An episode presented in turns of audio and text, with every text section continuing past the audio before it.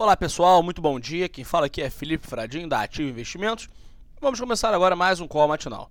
No Brasil, após dia de forte queda na bolsa puxada por Petrobras, o evento que deve pautar os rumos da bolsa hoje é a teleconferência realizada pela empresa com a presença de Pedro Parente.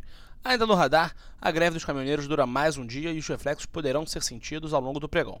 Ontem, no programa Roda Viva da TV Cultura, Ciro Gomes defendeu a necessidade do fim da atual política de preços da Petrobras, que varia de acordo com a cotação do petróleo. Para tentar segurar o dólar forte, o Banco Central anunciou que fará leilão de 15 mil contratos de swap cambial hoje e deve repetir o movimento nos próximos dias. No exterior, a agenda segue sem grandes eventos e, após feriado nos Estados Unidos, as ADRs da Petrobras operam em, com queda superior a 15%, realizando as perdas do pregão de ontem no Brasil. Na Europa, o destaque fica com as incertezas políticas na Itália, que tenta formar um novo governo, e na Espanha, onde o primeiro-ministro enfrenta censura. A agenda do dia às 9h30, o Banco Central oferta até 15 mil contratos swap cambial, como falado anteriormente. Às 10 horas, reunião da Comissão de Assuntos Econômicos do Senado pode analisar projeto de lei complementar que diz respeito a frete.